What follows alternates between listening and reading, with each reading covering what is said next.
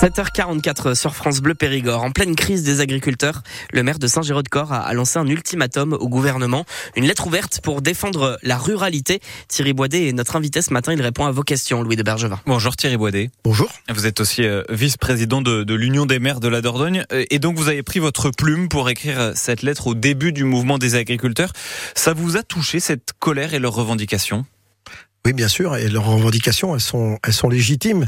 Et ce qui, ce qui est malheureux, c'est qu'on soit obligé d'arriver à des, à des blocages pour, pour pouvoir être entendu. Parce qu'il n'y a pas si longtemps que ça, les agriculteurs, les jeunes agriculteurs, ils ont retourné nos panneaux dans les agglomérations. D'ailleurs, c'était, euh, j'ai envie de dire gentillet, mais ça voulait dire ce que ça voulait dire. On marche sur la tête, on n'en peut plus. Et ça suffit pas pour être entendu. Et moi, si vous voulez cette lettre, c'est de dire qu'aujourd'hui, en France, vous avez 385 000 agriculteurs. Il y en avait 2 millions dans les années 60. Et aujourd'hui, il y a 22 millions de citoyens comme vous et moi qui vivons dans le monde rural. La France, elle est, elle est rurale, 90% de sa surface. L'histoire de la France, elle est rurale.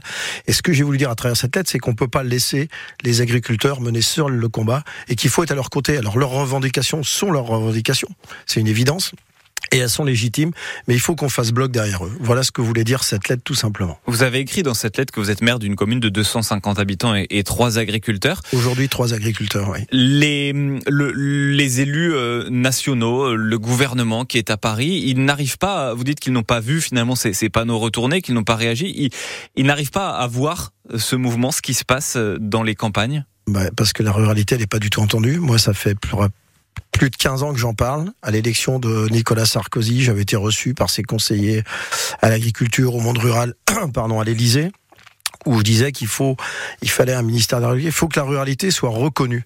Et aujourd'hui, ben, force est de constater, vous avez vu la nomination du, le remaniement ministériel sur les 15 ministres. Il y a 10 franciliens.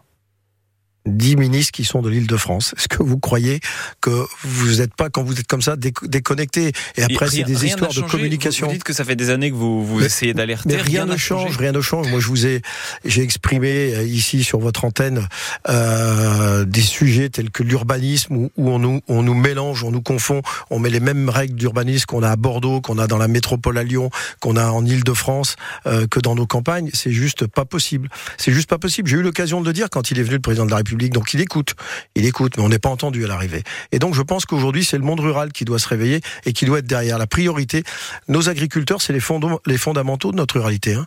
Alors vous dites là, et j'entendais effectivement sur votre antenne ce, week-end, les marchés, ça y est, les gens reviennent, mais on l'a déjà connu il n'y a pas si longtemps que ça. Covid-19, tout le monde disait oui, il faut aller, on est content d'avoir nos agriculteurs, etc.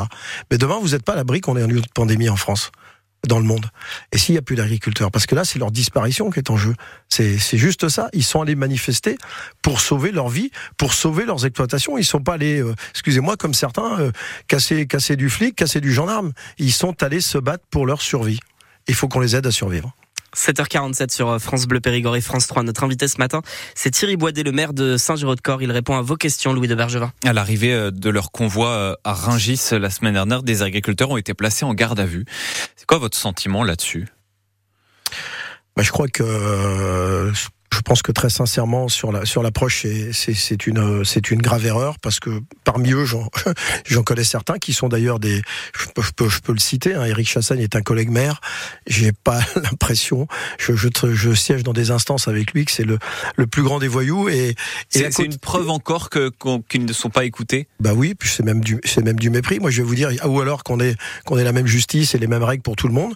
Vous allez pas très loin d'ici. Je peux vous emmener à la fin de l'émission si vous voulez venir avec moi dans une zone d'activité à Montpont-Ménestérol. Il y a des gens, leur sûrement des touristes, sont arrivés en caravane, qui ont squatté, qui ont squatté. Donc là, il y a effraction, etc. Ben, ils sont là depuis 15 jours. Ils piquent l'eau sur le réseau d'eau, l'électricité, etc. On dit rien. J'ai pas le sentiment qu'il y en ait un qui a été placé en garde à vue. Donc euh, voilà. Euh, c'est au rôle des politiques maintenant de, prendre le relais de ce mouvement. Les agriculteurs sont rentrés dans leur ferme, ils ont obtenu des, des, mesures, des avancées. C'est à vous maintenant de, prendre en main la suite du mouvement? Bah, c'est à nous de Moi, je pense qu'il faut le faire ensemble. Il faut le faire ensemble avec eux. Euh, on peut pas mener des mener des combats chacun de notre, côté, notre côté. C'est pour ça que j'ai voulu dire il y a 385 000 agriculteurs, 22 millions de citoyens qui vivent dans le monde rural. Faisons les choses ensemble. Et puis quand vous regardez 385 000 agriculteurs, il y a la FNSEA, il y a les JA, il y a la coordination rurale, il y a la confédération paysanne, et il y a tous ceux qui sont pas syndiqués. Ça fait à peu près cinq catégories, donc ça fait. il faut se mettre ensemble. Moi, je pense qu'il faut, il faut il faut avoir des axes parce que on entend quand vous voyez déjà le GNR. Le GNR, il faut aller remplir encore des papiers, euh, il faut aller sur Internet, etc. final, on peut dire des choses simples. Les taxes, stop, on arrête. Et on le dit et on le fait. Les contrôles, parce qu'en France, on a, on a, on a cette, euh, cette manière de surexposer, de surtransposer même les règles européennes. On peut très bien dire, Monsieur Attal, il dit à ses DDT partout au préfet, stop, on va plus dans les fermes. On laisse les agriculteurs tranquilles. Thierry Baudet, en un mot, est-ce que vous avez prévu de vous présenter aux élections européennes législatives Non, très rapidement. Je vous, rassure, en un mot, c'est non, non et non. Merci beaucoup Thierry Baudet, maire de Saint-Géraud-de-Corps dans le Bergeracois et président de la communauté de communes de Montaigne, Montravel et Gurson. Bonne journée. Merci, bonne journée à vous.